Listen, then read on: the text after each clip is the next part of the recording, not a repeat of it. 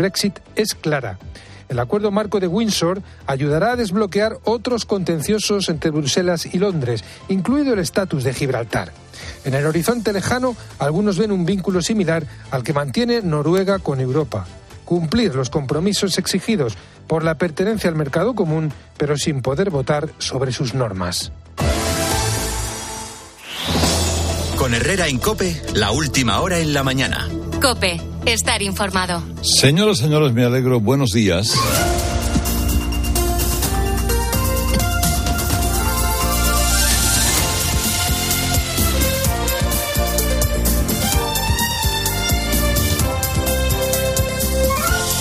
Bueno, es viernes, es 3 de marzo del 2023 y parece que Juliette, la borrasca, se marcha de España.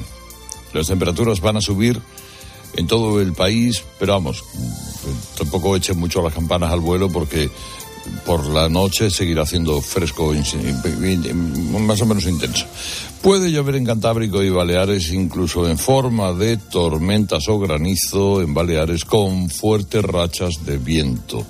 Habrá algo de niebla en el interior peninsular, algunas nubes, pero bueno, prácticamente es un día soleado.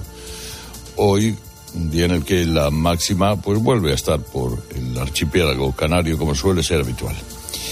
Pues eh, miren, eh, tenemos varias cosas de las que hablar. Una que insiste mucho el gobierno en que sea su nueva cortina de humo, que es ferrovial. Que lo que le puedo contar se traduce más o menos en, en un concepto o en una frase que dice, ¿quién eres tú, gobierno? Para broncarme a mí por yo tomar decisiones a las que tengo derecho, que son legales y que incumben exclusivamente a mis accionistas. ¿Quién eres tú, Nadia Calviño? Bueno, ya quién es Ione Belarra, pronto ya ni me la hago. ¿Quién es Sánchez? ¿Quién es cualquiera de esa patulea? Para decidir en nombre de los accionistas de una compañía, que son los propietarios de esa compañía. Y eso es evidentemente ahora la cortina de humo demagógica con la que tapará el asunto del Tito Berni, que es el que está ahora dando literalmente y cada día que pasa más el núcleo mismo del Partido Socialista Obrero Español. Hoy escribe un nuevo capítulo van conociendo más cosas del sumario y de lo que no es el sumario. Saben ustedes, ayer contaba COPE que Policía Nacional pidió registrar la sede del despacho del socialista Fuentes Curbelo en el Congreso de los Diputados. Pero la Fiscalía Anticorrupción no lo ve pertinente mientras no dé el visto bueno el Supremo por aquello de los aforamientos. Es decir, en casos como este, los presuntos corruptos, en una primera instancia, pueden acogerse a sagrado en el Congreso. Sí que es verdad que la Fiscalía se ha hecho con el ordenador, con el portátil, con eh, no especifica si es un iPad o si es un ordenador de mesa, pero se ha hecho con él. Eh, ahora, claro, el Congreso, presidido por el PSOE, ya saben ustedes, Merichel Batet, podría facilitar o dificultar que se haga ese registro, sabiendo, como saben, que la Fiscalía Canaria tiene interés en acceder a esas cosas, a las pertenencias del Tito Berni. Hoy la prensa da ya el nombre de cinco diputados socialistas que sí han sido identificados como participantes en las comidas de la trama. Importante en las comidas y sí reconocen que fueron a esas comidas, pero aseguran que tan solo fueron invitados y no hicieron nada más que comer. Eh, y la juez que lleva el caso ha decidido mantener en prisión al general de la Guardia Civil que formaba parte de la trama, el, el estupefaciente general Espinosa, que también ha dado al juez explicaciones un poco peregrinas entre otras cosas, por ejemplo, sobre el dinero metálico que habían encontrado en una caja de zapatos en su casa. Y dice él, es que se debía que la gente decía que con la pandemia se iba a acabar el mundo y, pues, tenía allí el dinero por si acaso pasaba algo. o general de la Guardia Civil. ¿eh? también dice que el, Tito Berni fue el que le metió en un lío, en el lío, porque le engolosinaba con comidas y con regalos.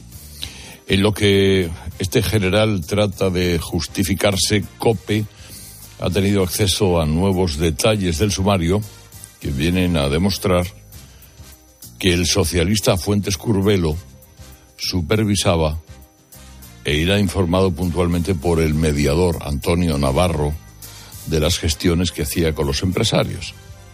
Les recuerdo que eran empresarios que pagaban las mordidas a cambio de favores en la administración, empresarios de dentro y de fuera de Canarias.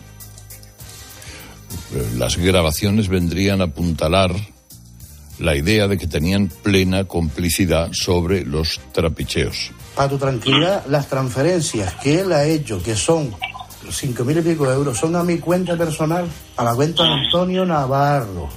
Por si te está pasando por la cabeza algún nombre de alguien, olvídate. Jamás haré yo eso. ¿Vale? ¿Lo entendiste? Vale, perfecto. ¿Y por qué te ha llamado a ti? Porque él sabe que tú me vas a llamar a mí. ¿Me entiendes? Pues seguramente. Él sabe que tú me vas a llamar a mí. Vale. Pero uno le comentaba al otro que un empresario le había llamado a él y que lo suyo sería que llamara al otro. Y el mediador le pedía al Tito Berni detalles sobre lo que le había comentado el empresario. ¿Él no te comentó nada del club de fútbol? ¿Del dinero que aportó al club de fútbol? No, se me dijo que le había puesto lo del equipo. Digo, mira, sí, eso lo pusiste en la cuenta del equipo y se te agradecí. Yo te lo dije, te lo dije ya, te lo agradecí. Y, y, tal, ¿no? Yo sé que como que fue un condicionante que le pusiste tú para que... Bueno, vale, vale. Mira, Juanpe. Eh, aquí cada uno ahora va a decir lo que le dé la gana. ¿vale? Claro, me imagino. Cada uno tendrá su versión. A cada empresario le cobraban una cuota de 5.000 euros. Y una parte del dinero lo desviaban a la sociedad deportiva del Tito Berni. Es decir, había pagos, había coordinación entre Curvelo y Navarro, y había esa cautela de Curvelo para que las llamadas o los pagos no le delatasen. Y lo que estaba haciendo Navarro era intentando tranquilizarle, que es lo que se desprende, o al menos lo parece, de esas grabaciones. Con lo cual, mmm, Curvelo lo tiene difícil para convencer a la jueza de que no tenía nada que ver con Navarro. Muy difícil. Sigue hacia adelante, ya le digo, la investigación de este caso que nos deparará.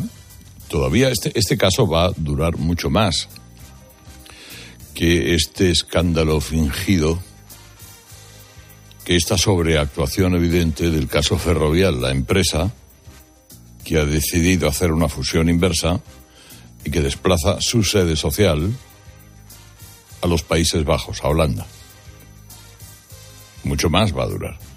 Es decir, bueno, pueden gastar mucho en cohetería, pueden hacer mucha exageración, mucha teatralización, pueden, puede parecer que un santo cielo se acaba el mundo, etcétera, etcétera, etcétera, pero lo otro va a seguir continuando. Y desde luego ya algunos, al menos, nos encargaremos de que no sea flor de un día. Ya no les digo todos, ¿eh? porque la prensa, porque los medios, esencialmente televisiones y luego la brunete mediática, está por todas las manos que pueda al gobierno. Todas las que pueda al gobierno. Lo que haga falta. Como buenos siervos que son de su señoría o de su señorito. En fin, son las seis y ocho y ahora Ángela le cuenta más cosas del día de hoy de este viernes, de este 3 de marzo del 2023. Herrera Incope. Vamos también con los últimos datos que ha publicado el Poder Judicial sobre las consecuencias de la ley del solo sí es sí. Ya son 721 los agresores sexuales que han visto reducida su condena y 74 los que han salido antes de tiempo de la cárcel. Y eso que avisan que algunos juzgados no han facilitado la información todavía. Otras cifras para analizar esta mañana son las que nos ha dejado el paro del mes de febrero. 2.600 desempleados más, por lo que la cifra total de parados se queda cerca de los 3 millones, el doble de la media europea. La buena noticia son los casi 90.000 cotizantes que hemos sumado. Enseguida vamos con esos datos en un día en el que también es noticia que la presidenta del Banco Central Europeo ha confirmado que va a subir otro medio punto los tipos de interés. Será en la reunión que el BCE va a mantener en una semana y media. Esto subirá el Euribor y en consecuencia va a encarecer también las hipotecas. Y ojo que según Christine Lagarde no habrá bajada de tipos hasta al menos el 2025. Entre tanto, seguimos aquí en España coleccionando huelgas. Hoy retoman sus paros los transportistas canarios, los letrados de justicia y también los médicos de la atención primaria madrileña. Estos últimos se han vuelto a reunir con la consejería, pero otra vez eh, salen sin acuerdo. Bueno, en una negociación siempre es lo que pretenden las dos partes. Nosotros pretendemos que ellos suban las suyas y ellos pretenden que nosotros rebajemos las nuestras. Eh, bueno, ahí estamos. Ya digo, no, no ha habido margen para mucho más porque nos han dicho que lo quieren estudiar y eso significa que la negociación sigue adelante. La huelga indefinida de pilotos de la aerolínea Air Nostrum, por su parte, comienza el lunes, pero no va a afectar a los usuarios porque ya están recolocados en otros vuelos.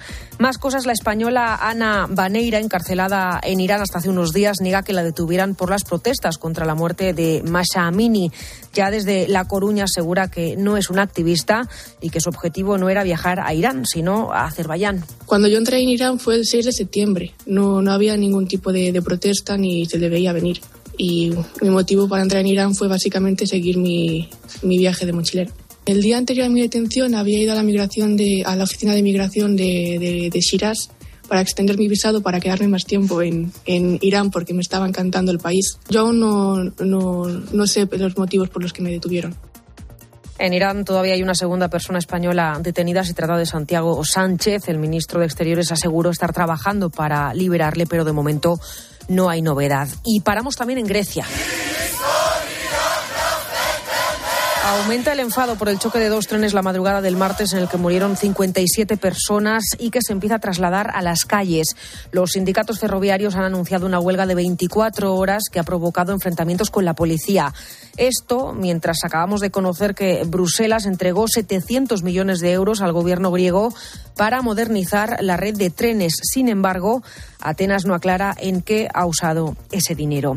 Y en los deportes, en el partidazo de Cope, el Barça sorprende al Real Madrid en la ida de las semifinales de Copa. Bruno Casar, buenos días. Buenos días, Ángel. sido un gol de Militao en propia puerta en el minuto 26, en el minuto 26 y desde entonces un asedio total del Real Madrid al área culé son el resumen de este clásico que se lleva el Barça por la mínima y que deja esta eliminatoria de semifinales con todo por resolver. Será el próximo miércoles 5 de abril en el Camp Nou. Cerramos capítulo de semifinales para centrarnos de nuevo en la Liga. Esta noche abrimos la jornada 24 en Primera División con la Real Sociedad y el Cádiz 9 de la noche, jornada en la que vamos a destacar tres partidos. El sábado, Atlético de Madrid, Sevilla. En el Atleti informó anoche Juanma Castaño que han contactado con Íñigo Martínez, al que le han hecho una oferta para ficharle este verano. Queda libre, finaliza contrato este verano. Del domingo nos vamos a quedar con el Barça Valencia y el Betis Real Madrid. Y acabamos con baloncesto y la victoria del Barça en Euroliga 93-74 ante el Zalgiris. Para hoy, a las 8 tenemos el Asber Villerban Real Madrid, 8 y media, duelo español, Basconia, Valencia Basket. Herrera Incope. Estar informado. Si el sumario del caso mediador con sus 3.000 folios promete seguir dejando titulares durante varios días, las grabaciones que se han incorporado a ese sumario y a las que ha tenido acceso la cadena COPE, todavía más. Para tu tranquilidad, las transferencias que él ha hecho, que son 5.000 y pico euros, son a mi cuenta personal, a la cuenta de Antonio Navarro. Por si te está pasando por la cabeza algún nombre de alguien, olvídate. Jamás haré yo eso. ¿Vale? ¿Lo entendiste? Vale, perfecto. ¿Y por qué te ha llamado a ti? Porque él sabe que tú me vas a llamar a mí. ¿Me entiendes? Nada más. Seguramente. Él sabe que tú me vas a llamar a mí. ¿Vale? Es Antonio Navarro, apodado el mediador, intentando tranquilizar al exdiputado del PSOE, Juan Bernardo Fuentes, al que llama Juanpe, sobre las mordidas que cobraban a los empresarios. Los 5.000 euros que tenían que pagar para que luego hicieran, por ejemplo, la vista gorda en inspecciones o para tener más fácil el acceso a ayudas como las europeas. Fuentes, por su parte, ha asegurado ante la juez que Navarro y él nunca fueron ni amigos ni siquiera colaboradores, a pesar de lo que acabamos de escuchar del colegueo con el que se hablaban y de que, entre otras cosas, dejan claro que supervisaba y estaba al tanto de todos los pasos que daba el mediador. Unos pasos que siempre tenían en medio alguna comida o alguna fiesta en restaurantes, en hoteles, en clubes de alterne. Todas mis gestiones acaban con un catering, le decía el miércoles el mediador a Herrera. A esas comidas acudía también el general de la Guardia Civil, Francisco Espinosal, que los implicados llamaban papá. Me engolosinaba con esto, con decir vámonos a comer o vámonos a tomar algo. Y ahí traía de vez en cuando a otro empresario a los que él verdaderamente les pedía dinero y extorsionaba, pero diciéndole, oye, yo conozco a fulanito, yo conozco a menganito, que como no me hagas esto, resulta que te vas a enterar. Reconoce ante la jueza que instruye el caso que sí, que él iba a esas comidas, que el mediador le engolosinaba, dice literalmente con eso, pero que luego era el otro, el mediador, el que hacía los chanchullos. La investigación continúa, no se descartan de hecho más detenciones. La policía ha pedido registrar sin restricciones el despacho que Fuentes tenía como diputado en el Congreso y donde supuestamente se reunió con algunos de los empresarios investigados. De momento, la Fiscalía Anticorrupción se opone a ese registro, aunque sí apoya que se revisen los dispositivos electrónicos que utilizaba como parlamentario. En cualquier caso, deja el asunto en manos de la Secretaría General del Congreso, esa autorización o no de los registros. En el PSOE intentan evitar que esto le pase factura en el año electoral que tenemos por delante, así que ponen el foco en el grupo parlamentario e intentan mantener al margen a Pedro Sánchez, que anda de gira de cara a la presidencia española de la Unión Europea. Hoy estará en Finlandia, ayer estuvo en Irlanda y en Dinamarca y ahí en Copenhague se pronunció sobre ese caso mediador. Lo diré claramente. Cuando hay una acción eh, por parte de un responsable político que no corresponde con los estándares de ejemplaridad que se le exige por parte del Partido Socialista, la acción es clara, es rotunda, es inmediata. Es expulsión del partido y retirada del escaño. Me gustaría que el resto de partidos políticos hicieran lo propio. La reacción de Pedro Sánchez, por tanto, se limita a sacar pecho de, de, la rapidez con la que ha actuado el PSOE y a aprovechar para atacar al resto de, partidos, al Partido Popular, sin nombrarlo. Más contundente se muestra, eso sí, cuando al presidente se le pregunta por la marcha de Ferrovial a Países Bajos. Yo creo que los empresarios juegan un papel muy importante en nuestra sociedad. Creo que los empresarios también tienen una enorme responsabilidad social en la sociedad en la que nacen y desarrollan toda su acción y creo que además en España hay ejemplos extraordinariamente positivos de grandes empresarios comprometidos con su país. Desde luego, tras este anuncio, creo que no es el caso del señor Del Pino. El presidente es el último miembro del gobierno en sumarse a las críticas a la compañía después de que varios de sus ministros hayan cargado contra la salida a Países Bajos en señalar incluso directamente al presidente de Ferrovial, a Rafael del Pino.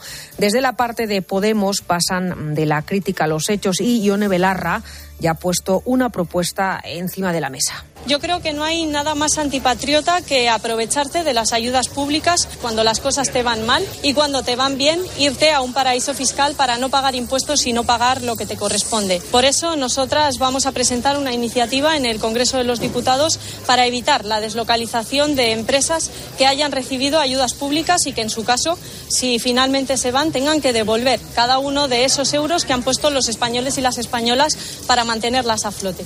El traslado de Ferrovial, en cualquier caso, no es inmediato. De hecho, la Junta de Accionistas todavía tiene que darle el visto bueno a la propuesta y ni siquiera hay una fecha prevista para esa Junta. En cualquier caso, la empresa ya ha asegurado que va a mantener los empleos que tiene en España, unos 5.600, y también las inversiones, y que va a seguir pagando impuestos por la actividad que desarrolla en nuestro país.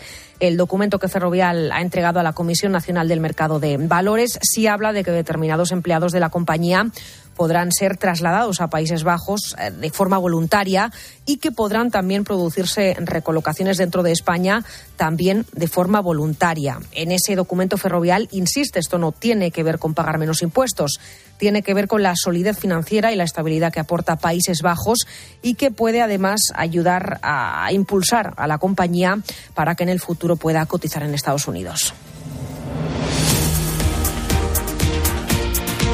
Y como decíamos, también es día para analizar esos datos de empleo que nos ha dejado el mes de febrero con dos titulares. Claro, sube ligeramente el paro y crece la afiliación, pero esos titulares, como siempre, tienen matices. Empezamos por lo bueno. Febrero cierra con casi 89.000 cotizantes más, la mayor afiliación de ese mes de toda la serie histórica y a esto es evidentemente a lo que se agarra el gobierno.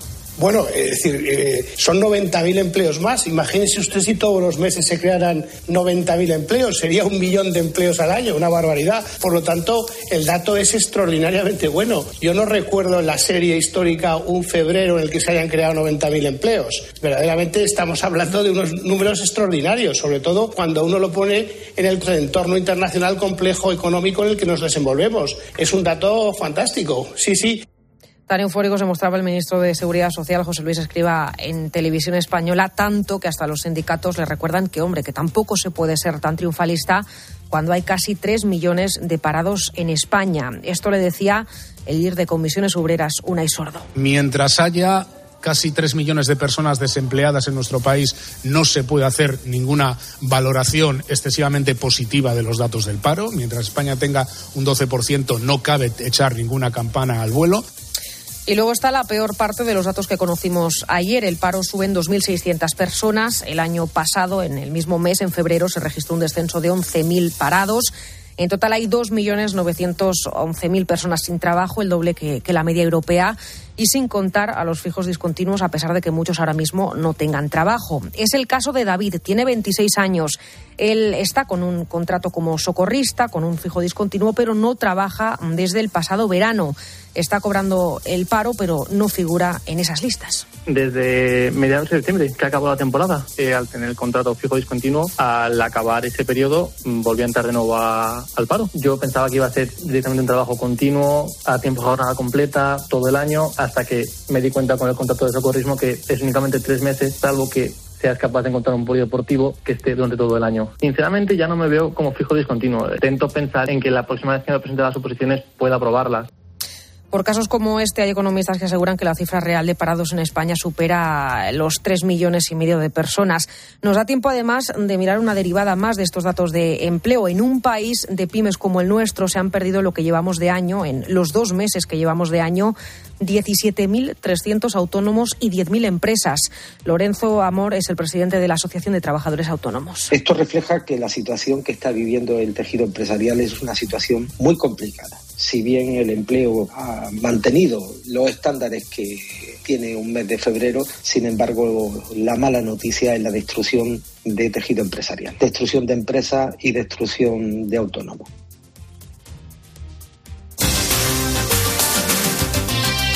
Más de 88.000 personas se han paseado estos días por los pasillos del Mobile World Congress en Barcelona, que ya ha terminado. Esta vez no se han congregado solo para ver la presentación de un nuevo teléfono móvil. En el ámbito de la movilidad. El 5G, como saben. Y llevar la fotografía ya al máximo nivel. La inteligencia artificial. teléfono plegable. Cuando te acostumbras a esto no hay vuelta atrás. El foco estaba en saber qué vamos a poder hacer con esos móviles en el futuro o en un presente muy cercano. Los ponentes se han esforzado en explicar el impacto del 5G, del metaverso, de la inteligencia artificial.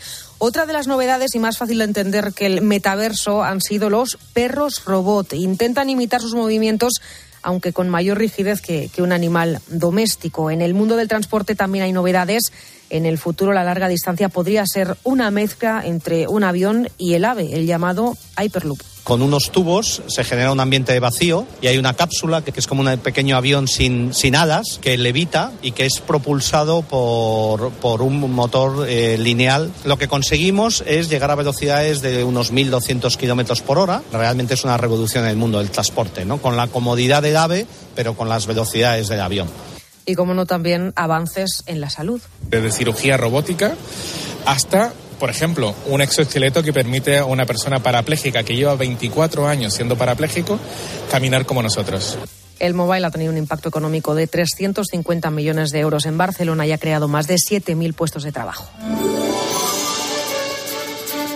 Baleares ha solicitado ya la declaración de zona catastrófica en las zonas más afectadas por el paso de la borrasca Juliet. Alejandro Clemente, buenos días. Buenos días. El Gobierno Balear pedirá al Ejecutivo Central la declaración de zona catastrófica de la Serra de Tramuntana de Mallorca y otras áreas particularmente afectadas por las precipitaciones y los vientos provocados por la borrasca Juliet. Así lo ha anunciado la presidenta del Gobierno, Francina Armengol. Ha explicado que actualmente es imposible hacer una valoración económica de los daños, pero que en cualquier caso son importantes tanto para particulares como para infraestructuras públicas. Es imposible ahora tener una valoración porque estamos donde estamos, que es de momento a rescatar a las personas que todavía están aisladas y quitar lo más eh, grande. ¿no? La declaración como zona catastrófica no se limitaría a la serra, sino también a otras áreas afectadas de la isla como Felaní, Chartá y Santañí. Y un taxista ha sido detenido en Zaragoza por quedarse con la maleta de un cliente. Este le pidió parar y dio al conductor un billete de 50 euros como fianza, pero el conductor pensó que era falso y se largó pues con la maleta dentro Navad. El cliente se bajó del taxi en una parada intermedia a su destino y le pidió al conductor que le esperase dándole un billete de 50 euros como muestra de que iba a regresar y advirtiéndole además de que dejaba en el vehículo su maleta.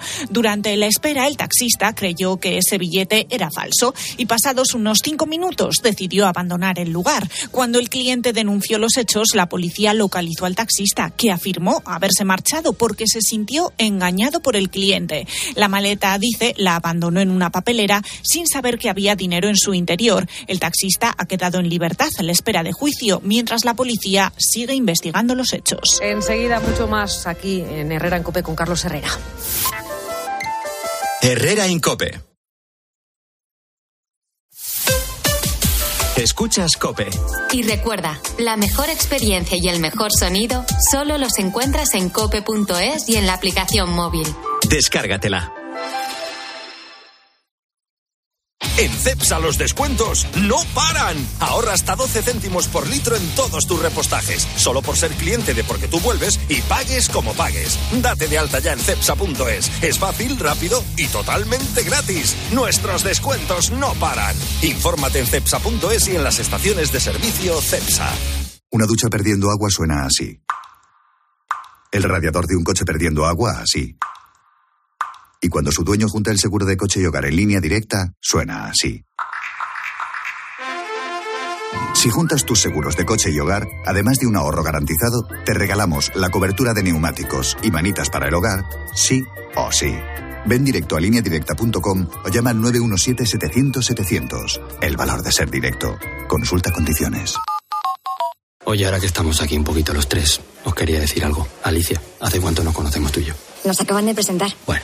Y Alberto. Soy Félix. Pues Félix, para mí, para mí, ¿eh? Es como si fuerais mis hijos. Los dos, ¿eh? Padre no hay más que uno. Claro que por 17 millones, a lo mejor te sale alguno más. Ya está a la venta el cupón del Extra Día del Padre de la ONCE. El 19 de marzo, 17 millones de euros. Extra Día del Padre de la ONCE. Ahora cualquiera quiere ser padre. A todos los que jugáis a la ONCE, bien jugado. Juega responsablemente y solo si eres mayor de edad. ¿Y tú que vives en un piso? ¿Qué necesitas para tu seguridad? Pues yo vivo en un bajo y tengo un pequeño patio. Es muy fácil acceder y necesito que esa zona esté protegida. Pues con la alarma de Securitas Direct lo estará. Gracias a sus sensores y cámaras de seguridad exteriores, si accede un intruso al patio, lo detectan. Y además, se enciende un potente foco de luz para disuadirlo. Y es que tú sabes lo que necesitas y ellos saben cómo protegerte. Llama ahora al 900-666-777 o entra en securitasdirect.es y descubre la mejor alarma para ti. Dos cositas. La primera, un motero llega donde nadie más llega. La segunda, un mutuero siempre paga menos. Vente a la mutua con tu seguro de moto y te bajamos su precio sea cual sea. Llama al 91 555 5555. 91 555 5555. Por esta y muchas cosas más, vente a la mutua. Condiciones en mutua.es. ¿Y tú? ¿Por qué necesitas fluchos? Porque es tiempo de pensar en lo que te gusta, en la moda que te hace sentir vivo, chic, casual, sport. Nueva colección de otoño-invierno de Fluchos. La nueva moda que viene y la tecnología más avanzada en comodidad unidas en tus zapatos. ¿Y tú por qué necesitas fluchos? Fluchos. Comodidad absoluta. ¿Y tú que tienes hijos pequeños? ¿Qué necesitas para tu seguridad? Desde que soy madre me importa mucho más la seguridad. Necesito que estemos protegidos cuando estoy con él en casa. Pues en Securitas Direct tienen una alarma para ti, porque puedes conectarla también cuando estás dentro de casa o pedir ayuda con el botón SOS. Ellos responden en 20 segundos y te envían ayuda. Y es que tú sabes lo que necesitas y ellos saben cómo protegerte. Llama ahora al 900-666-777 o entra en securitasdirect.es y descubre la mejor alarma para ti. Los goles de tu equipo solo se viven así en tiempo de juego.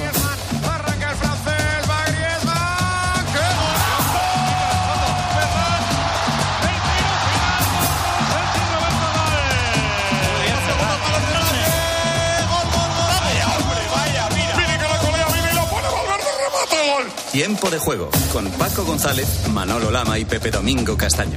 Los referentes de la radio deportiva.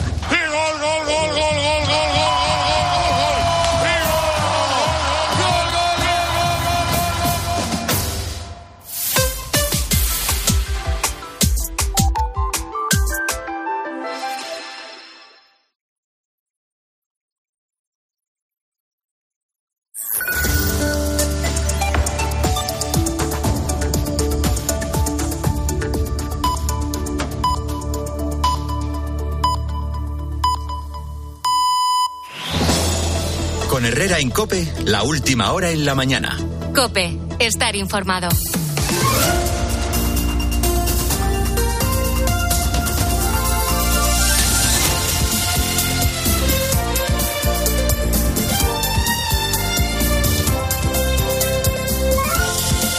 Bueno, damas y caballeros, son las seis y media de la mañana, las cinco y media en Canarias de un viernes que nos anuncia un fin de semana algo más bonancible en el tiempo. Es decir, las siete capas de cebolla que se ha echado en lo alto para salir a la calle estos días en algunos lugares de España a las seis de la mañana, pues seguramente se van a poder ver reducidas a dos o tres, nada más. Ya llegará la primavera, para eso no queda tanto. Es 3 de marzo del 2023. Le decía a las 6 de la mañana, la salida furibunda del gobierno en el caso ferrovial tiene varios intereses. Uno de ellos, eh, primero, es eh, ojito aviso a navegantes. Y el segundo es, vamos a crear un, un, muñeco un muñeco hostiable, con perdón por la expresión, que de esa manera desate algunas pasiones internas de los nuestros, ahora que estamos en el rumbo electoral y vamos a recordarles que somos los garantes de hacer que los poderosos eh, cumplan con nuestros designios, etcétera, etcétera, y nadie pueda marcharse con lo suyo a cualquier parte como, en teoría, le corresponde y puede, porque es legal además. Estamos en eso, y de esa manera no hablamos del caso mediador, no solo del caso mediador y de otros más.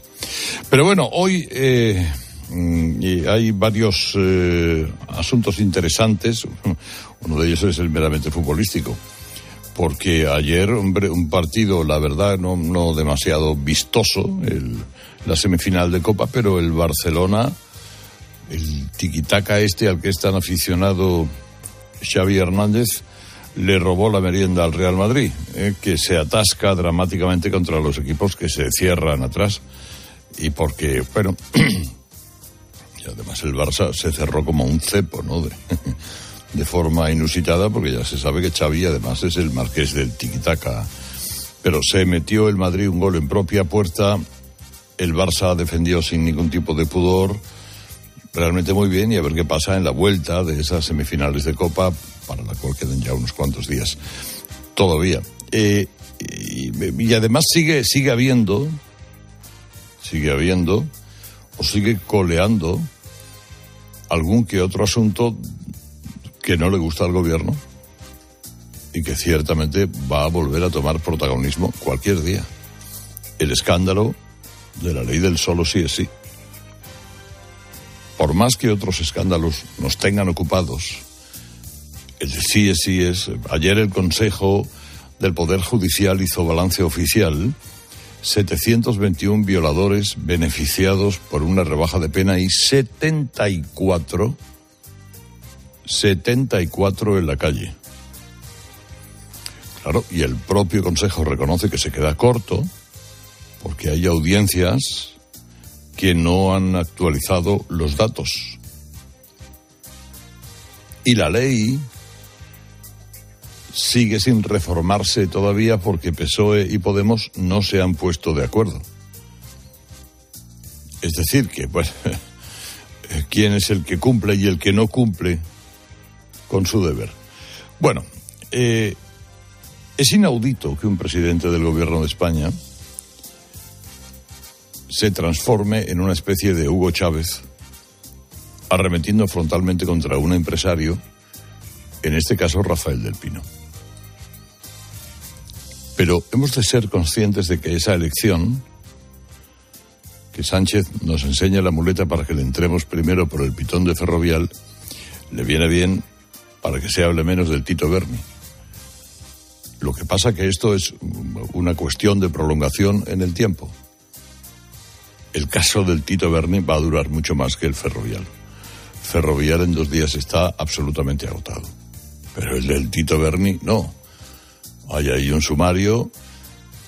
Es previsible que alguien se presente como parte interesada, acusación de algún tipo en esa investigación y eso valga que alguna de las informaciones que están secreto bajo sumario pues sean eh, vamos del conocimiento prácticamente de todos bueno pero mientras le sirva lo de Ferrovial bueno pues los méritos de Moncloa para que Ferrovial haga de su capa un sallo cosa a la que tiene derecho y que es legal y además posiblemente interesante para sus para los intereses de sus accionistas los méritos de Moncloa son escandalosos.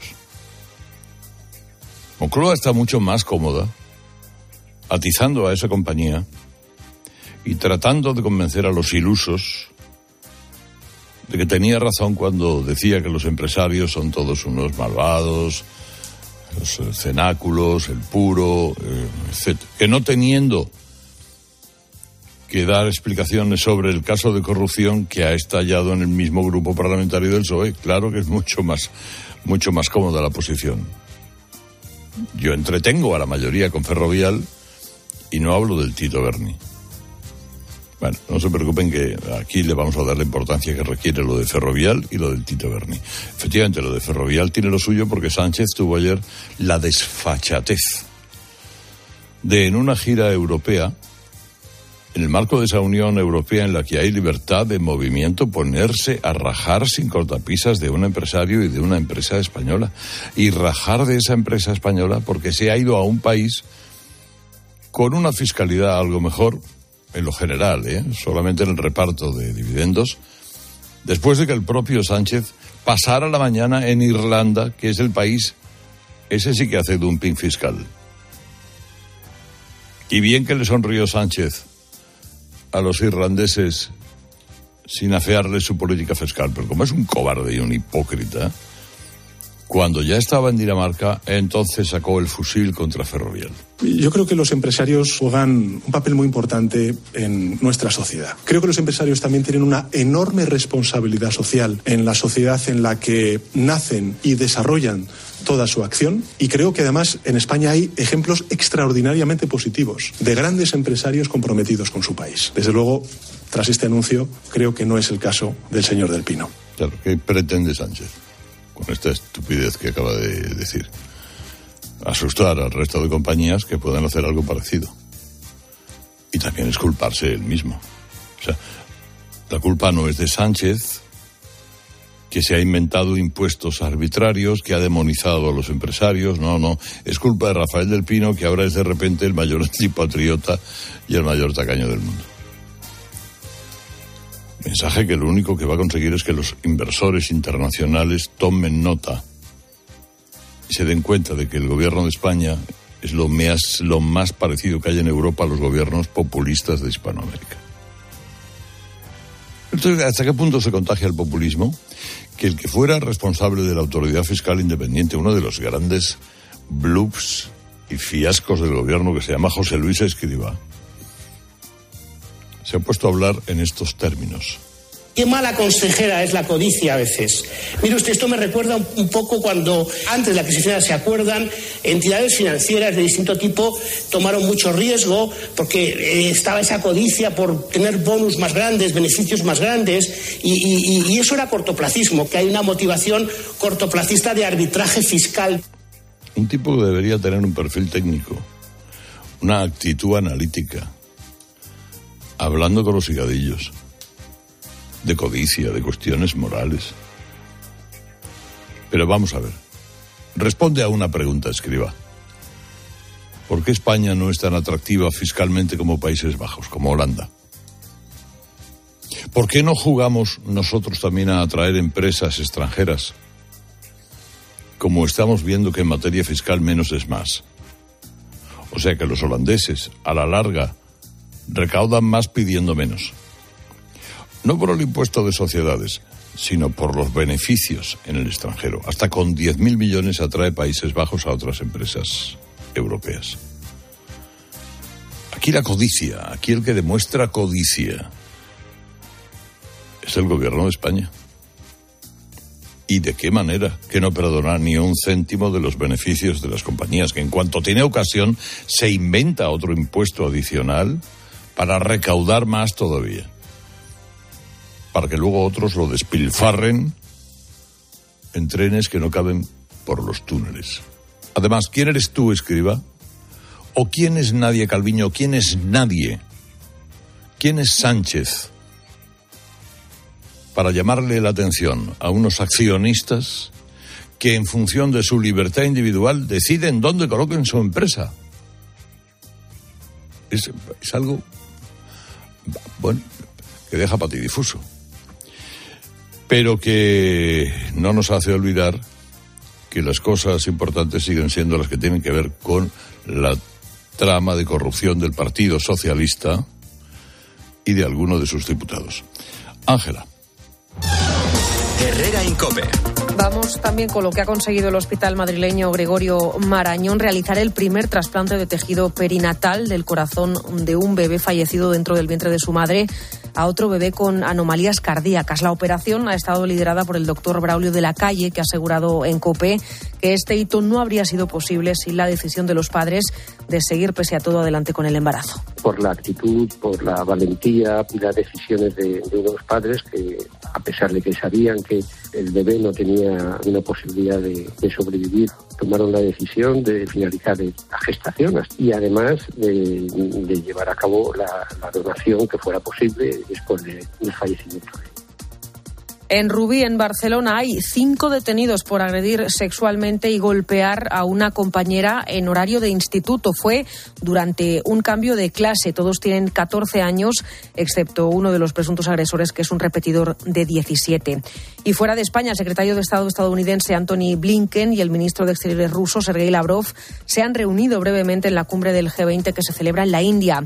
Según Blinken, Estados Unidos le ha confirmado que continuará apoyando a Ucrania el tiempo que sea necesario y ha presionado para que Rusia vuelva al tratado nuclear. Sobre el terreno, un comando que asegura trabajar para el ejército ucraniano dice haber cruzado la frontera con Rusia y ha lanzado un ataque que deja al menos dos muertos. Ucrania niega estar detrás de ese ataque.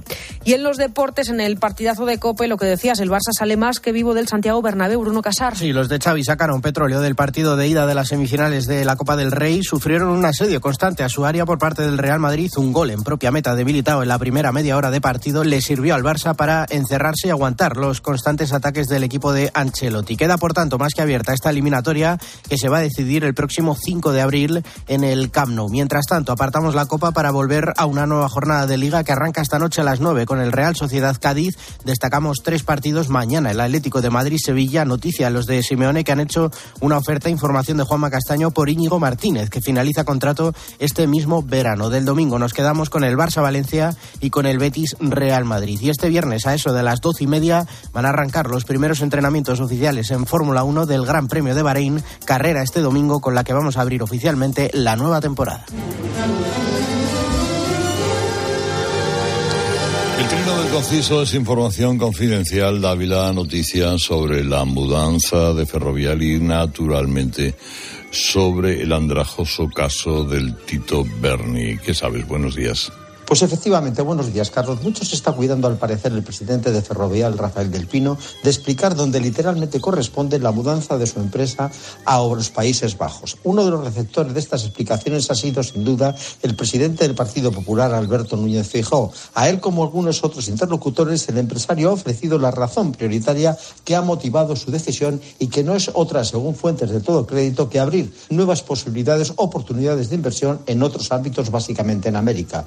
Sobre este asunto guarda el Partido Popular una cautelosa prudencia, porque no puede aparecer en público celebrando una medida que no sabe si va a tener otras referencias empresariales. Lo cierto es que otras grandes sociedades tipo ACS aseguran que no tienen la menor intención de imitar a Ferrovial. Es más, la opinión generalizada es que la decisión de Ferrovial no tiene la menor importancia desde el punto de vista societario y fiscal. Otra cosa es la impresión en la opinión pública que está recogiendo este asunto como fruto de la torpeza inveterada del Gobierno. Sobre el caso del Tito Berni, dos noticias. La primera, que hasta dentro de diez días la mesa del Congreso no se pronunciará a favor o en contra de la comisión de investigación exigida por el Partido Popular. La segunda es que, pese a las reticencias iniciales y la intención de la dirección de Vox de hacer pagar al Partido Popular su abstención en la moción de censura, Abascal votará a favor de la comisión. Con otros partidos, salvo Bildum y Esquerra, está ahora mismo negociando Cuca Gamarra. Y caso Berni. Continúa el goteo de fotos del caso. Son 150.000, 3.158 vídeos, 6.939 contactos, 107.026 imágenes y 39.695 audios, los que están ahora mismo en poder de la juez del juzgado número 4 de Tenerife. Aquí buenos días. Buenos días, Herrera. Eh, los periódicos que dicen hoy. El caso mediador, el Congreso no permitirá un registro policial sin aval del Tribunal Supremo, titula esta mañana El Mundo. La policía quiere registrar el despacho del exdiputado socialista Fuentes Curbelo. La razón aporta un informe policial según el cual la trama podría implicar a otros cargos políticos cuyo papel en la maquinaria corrupta aún no se ha determinado. Los cinco diputados del PSOE, tres hombres y dos mujeres, que asistieron a una de las cenas organizadas por Tito Berni dan la cara. Dice ABC que los cinco diputados reconocen sus asistencias a los encuentros, pero niegan vínculos con la trama y anuncian querellas contra los que lo señalen. De la marcha de Ferrovial a Países Bajos, según El Mundo, su presidente Rafael del Pino mantendrá su domicilio fiscal, es decir, seguirá pagando sus impuestos en España. Sánchez le señaló directamente al decir que no está comprometido con España. La constructora, dice ABC, va a tratar de culminar la operación salida este año 2023. Y se ocupan los periódicos de dos problemas que afectan y mucho a la gente, la situación de la justicia y la sanidad. Sobre lo primero, en ABC, los letrados judiciales se van a manifestar el jueves, hartos de que el Ministerio de Justicia no haga nada por resolver el conflicto con siete semanas ya de huelga y 232.000 juicios suspendidos. Y en la razón, la alarmante denuncia de los médicos pediatras reunidos estos días en un Congreso Nacional. Hay medio millón de niños en España que no tienen pediatra asignado en atención primaria. Son plazas sin cubrir en centros de salud que llevan años sin reforzar sus plantillas.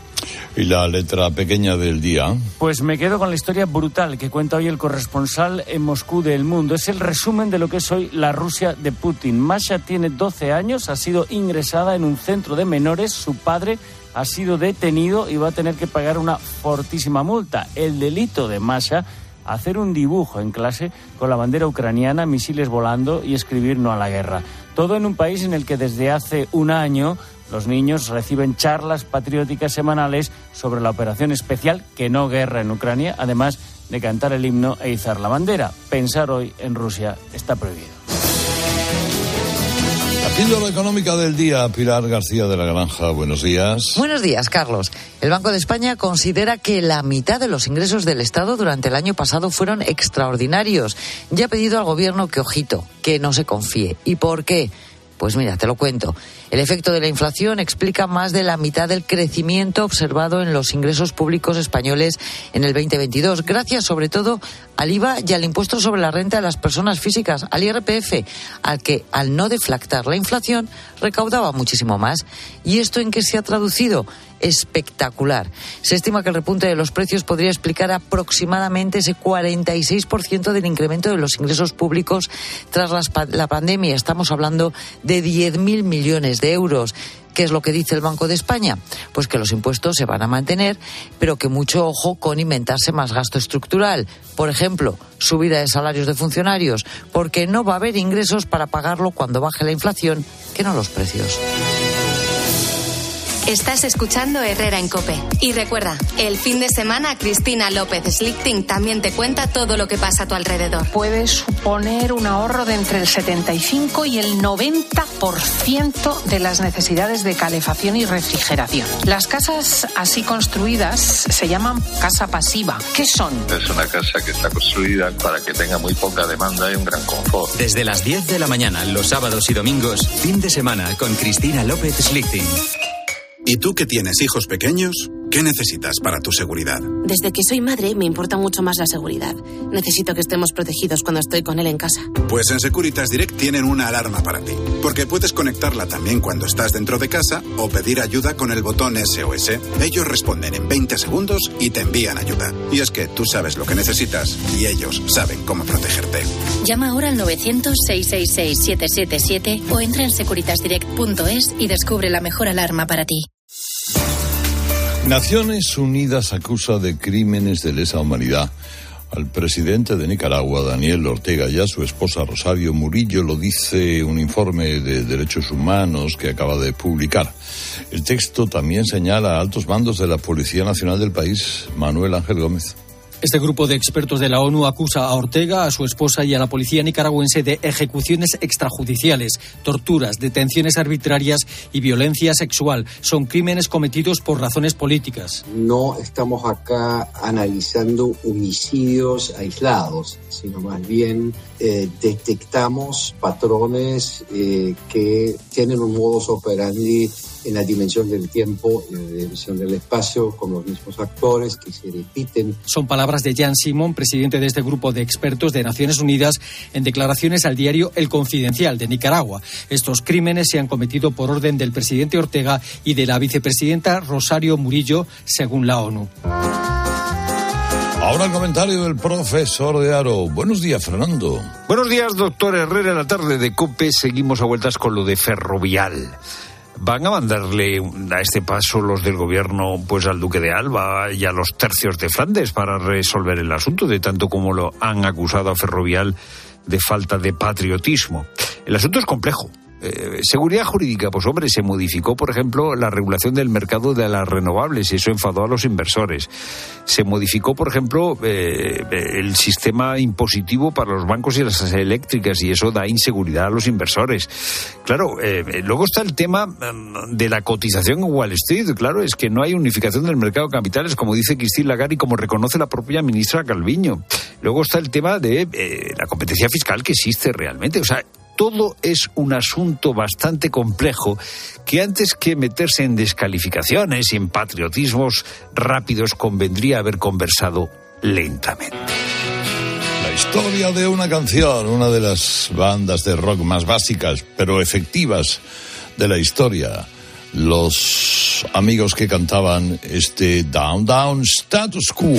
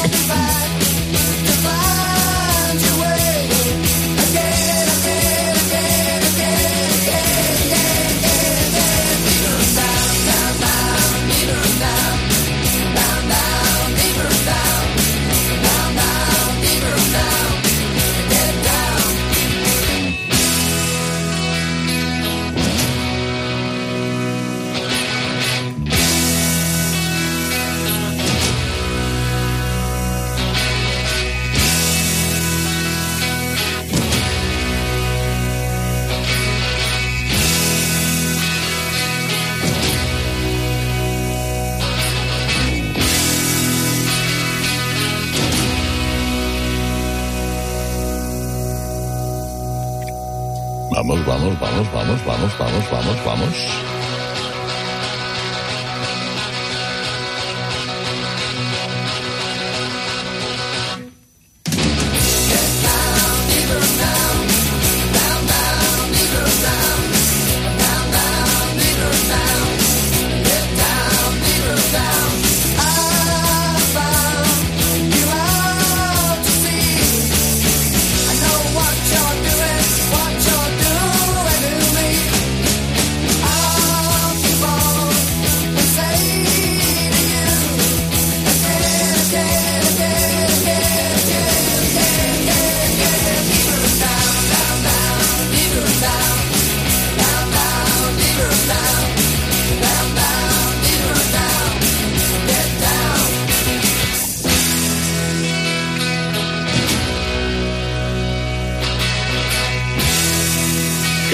escuchar a esta gente. Qué delicia escuchar. Un golpe directo al estómago. En una mañana de viernes. Down, down. Y ahora a las 7, noticias.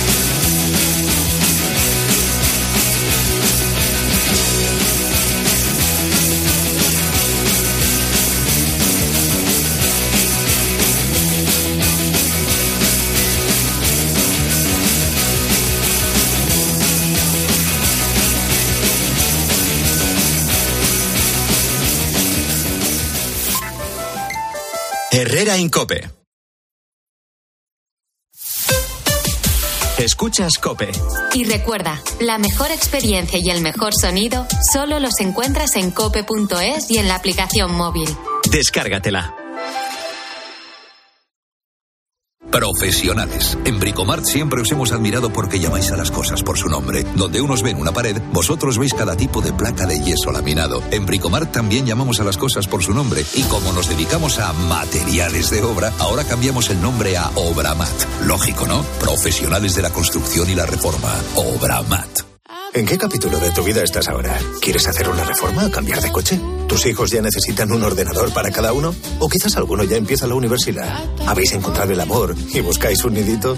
En Cofidis sabemos que dentro de una vida hay muchas vidas y por eso llevamos 30 años ayudándote a vivirlas todas. Cofidis, cuenta con nosotros. Empieza el espectáculo. Vuelve la Fórmula 1. Nuevas batallas, estrategias de equipo, paradas en boxes. Amantes de la Fórmula 1, empieza nuestro momento. Toda la Fórmula 1 solo en Dazón. UMAS, mutua especialista en seguros para el sector educativo. Ofrecemos una solución integral para los colegios y guarderías. Daños patrimoniales, responsabilidad civil, accidentes de alumnos. Más de 800 centros ya confían en nosotros. Visítanos en umas.es. UMAS, más de 40 años de vocación de servicio. Estos son algunos de los sonidos más auténticos de nuestro país. El rumor de la siesta después del almuerzo. El repicar de las campanas de la Puerta del Sol. Ese alboroto inconfundible de nuestra afición. Y el más auténtico de todos. El afilador. Solo para los amantes de lo auténtico, crema de orujo, el afilador. El afilador. El afilador, el sabor del auténtico orujo. 29. Tus nuevas gafas graduadas de Sol Optical. Estrena gafas por solo 29 euros. Infórmate en soloptical.com. ¿Y si el coche del futuro ya estuviese aquí? En Spoticar, líder europeo en vehículos de ocasión, te ofrecemos vehículos eléctricos para ser más sostenibles y, sobre todo, vehículos renovados más duraderos. Porque sabemos que cuando conduces un coche fabricado ayer, solo piensas en el mañana. Y ahora en Spoticar, llévate tu vehículo de ocasión con un año de seguro a todo riesgo incluido o ventaja equivalente. Aprovecha esta oportunidad hasta el 31 de marzo para coches financiados con PSA Financial Services. Consulta condiciones en spoticar.es. Las oportunidades pasan volando, como el 25% en aire acondicionado con bomba de calor en el corte inglés. Haier, Daikin, Midea, Fujitsu. Daihatsu, Mitsubishi Electric, Toshiba. Además, 10% en la instalación y financiación hasta en 24 meses. Ahora 25% en aire acondicionado con los tecnoprecios del corte inglés. Vuela. Solo hasta el miércoles 15 de marzo. Financiación ofrecida por Financiera el Corte Inglés y sujeta a su aprobación. Consulta condiciones y exclusiones en elcorteinglés.es. Si desconectas, te lo pierdes. Un caso como el mediador. ¿Usted teóricamente formaría parte de lo que dice la juez es una organización criminal? Sí, sí, claro, yo no puedo negar. Mariano, ¿cómo estáis? Además de incomunicados. Y aquí tenemos 200 huéspedes. Tenemos la inflación en el 6,1%. ¿Hasta cuándo va a durar esto? Hay personas que son conscientes de lo que están soñando, incluso. Te voy a contar una historia alucinante. Un chaval de 17 años era el cerebro de una sofisticada organización criminal. Y mejor entrenador del mundo, Scaloni. ¿Qué pasa, Juanma? Enhorabuena. el ¿eh? primer palo, Milito! ¡Sí, gol, gol, gol, gol, gol! Cope, si desconectas, te lo pierdes.